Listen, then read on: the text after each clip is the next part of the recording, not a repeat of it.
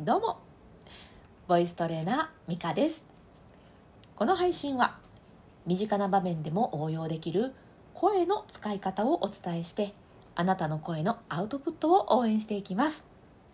今日は表情の話をしていきます。ツイッターでも声に関する発信しておりますのでチェックしに来てくださると嬉しいです。え概要欄の方にリンク貼っております。コミュニケーションとか声かけかそういうののお役に立つんじゃないかななんて思っておりますのでお待ちしております。さあさあいかがお過ごしでしょうか？おかわりありませんか？え今日はね表情についてなんですけど声と表情何が関係あるのって思うかもしれないんですがもうめちゃくちゃ関係があるんですね。え例えばなんですけれど、えー、家族とか、まあ、パートナーとか子供とかね、うん、そういう間のコミュニケーションで関係が近いからこそ感情丸出しでわーって声出してしまうことってありませんか？いや私は本当にあってうんもう本当ねそれでギクシャクさせてしまったっていうことがあったんですね。今はねだいぶマシになったんですけど、うん、当時はひどかったなと思っています。でこれねなんでかっていうとこの近い関係だからこそやっぱそのそのまま感情をわっと出してしまう。ももし、えー、そうですねじゃあ外でえ友達だったり知らない人と喋る時に急に感情を丸出しにしないですよねちょっとこう笑顔を崩さないようにしてみたりとかちょっとオブラートに包んでみたりとかそういうことをするんですけど、うん、家だとそれができなくなっちゃって、えー、うん、ちょっとね、うん、良くない言葉を出してしまうっていうことは、うん、私はありました。で、えー、こういう時ってねやっぱり声の出し方もあんまり良くないんですよね。良くないっていうのはうんと相手が受け取りにくい声の出し方をしているということです。怒っている時ってこうわーっていう声の出し方をしてしまうのでものすごい速いんですよね声のスピードというか。でそれってあの至近距離でそんな剛速球投げられたらそりゃ怖いよっていう感じですっごい近い距離で「何してんねん!」とか言われたら「ひゃー!」って言って逃げますよね。その言ってる内容がね例えば、うん、それをしていたら危ないからダメですよっていう内容だったとしても うわーっていう剛速球来たら基本あの反射神経で避けてしまうなんで聞かへんねんじゃなくていやいやちょっと受け取れる球くださいみたいなことがあって声の出し方ってそのボールに例えてね剛速球投げすぎない方がいいんですよね。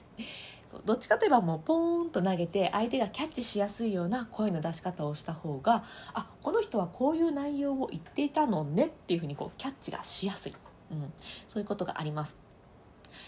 でもね関係が近いとそういうのも忘れてあの取れるやろ。ぐらいの感じでもう取れんかってもいいわピャンみたいな感じで鋭いため球うんまあきつい声のかけ方声の出し方っていうのをしてしまうことがあるんですよね。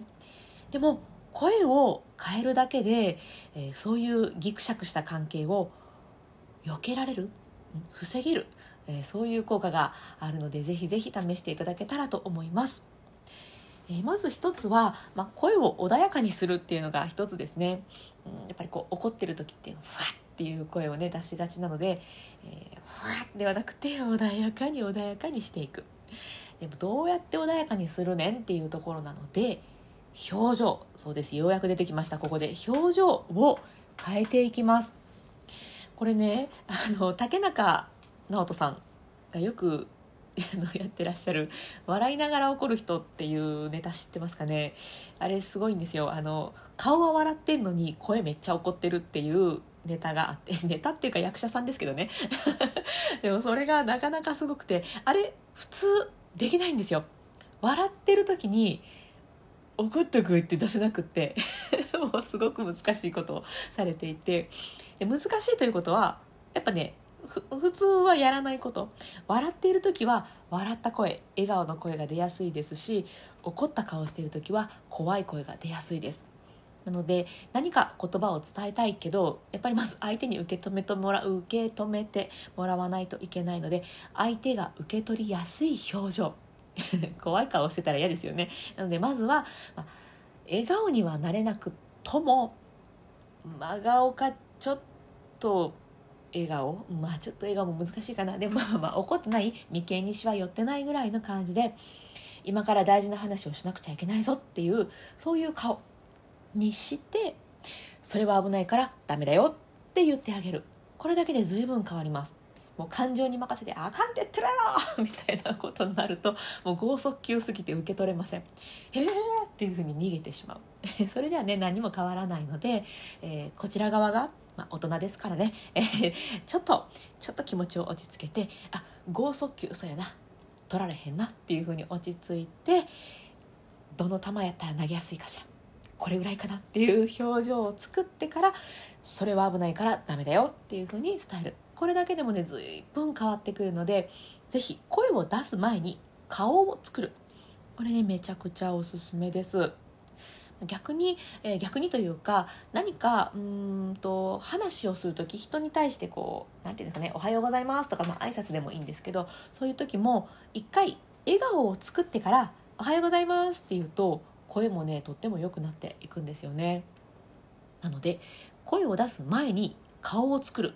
これは結構おすすめですしすぐできることなんじゃないかなと思っております。よかったら試してみてください。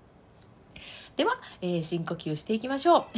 昨日はすっかりね深呼吸のコーナー忘れてしまってたんですが私はいつも、えー、配信の最後に深呼吸3回だけやっております。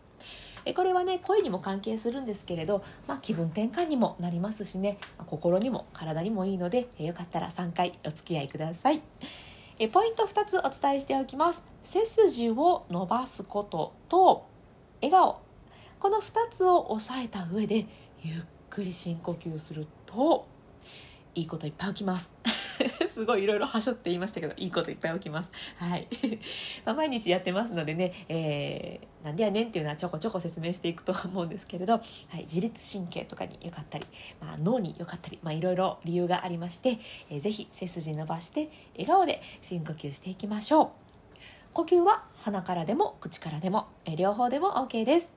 では、えー、背筋伸ばして一度体の空気吐き出しましょう。吐き切って。じゃあ笑顔でゆっくり吸い込みます。吸って。たっぷり吸って。ゆっくり吐きます。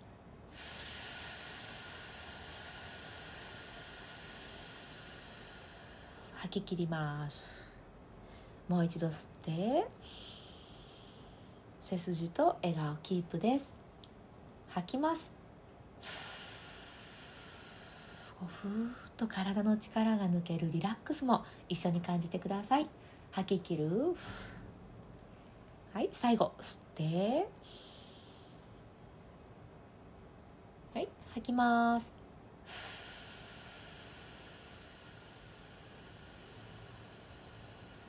吐き切って終わります。はいいかがでしたでしょうか？これね外とかでやるとまたさらに気持ちがいいのでよかったら試してみてください。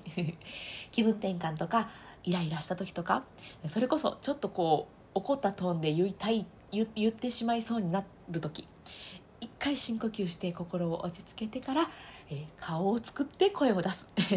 これはねとっても効果があると思いますので試してみてください。では最後まで聞いてくださってありがとうございました。今日の配信良かったよとか、えー、参考になったななんて思っていただけたらいいねとかシェアしていただけたら嬉しいです。では今日も充実の一日にしていきましょう。それではまた。